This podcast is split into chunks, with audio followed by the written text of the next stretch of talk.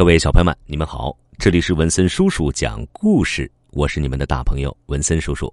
小朋友们，在这一集故事时间，文森叔叔要讲的故事的名字叫做《山魅七静》。山就是高山的山，魅就是魅力的魅，七油漆的七，镜镜子的镜。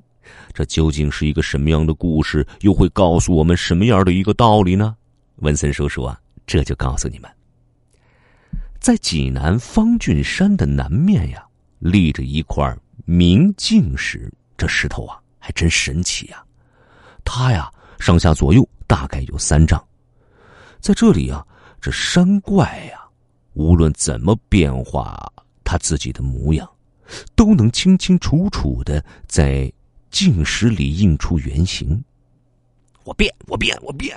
啊，还是只黑熊，我变，我变，我变，还是只猴子，我变，我变，我变，还是一只狐狸，嘿嘿，而且呀，没有山怪呀能够避开它。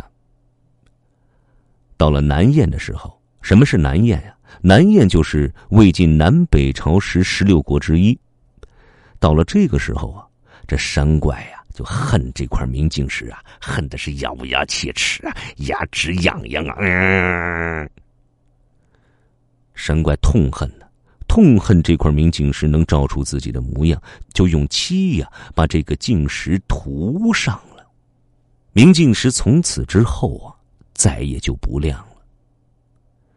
这山怪们呐，从这儿之后啊，就竟然敢在白天里面出来活动。这个地方啊，很快就没有人再来了。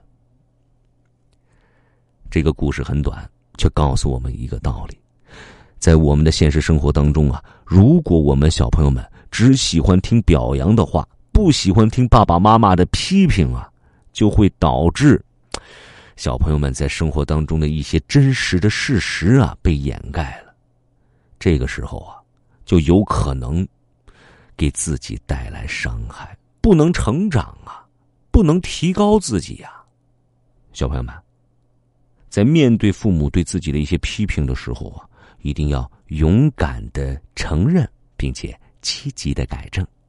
这就是文森叔叔要讲的山妹奇境的故事。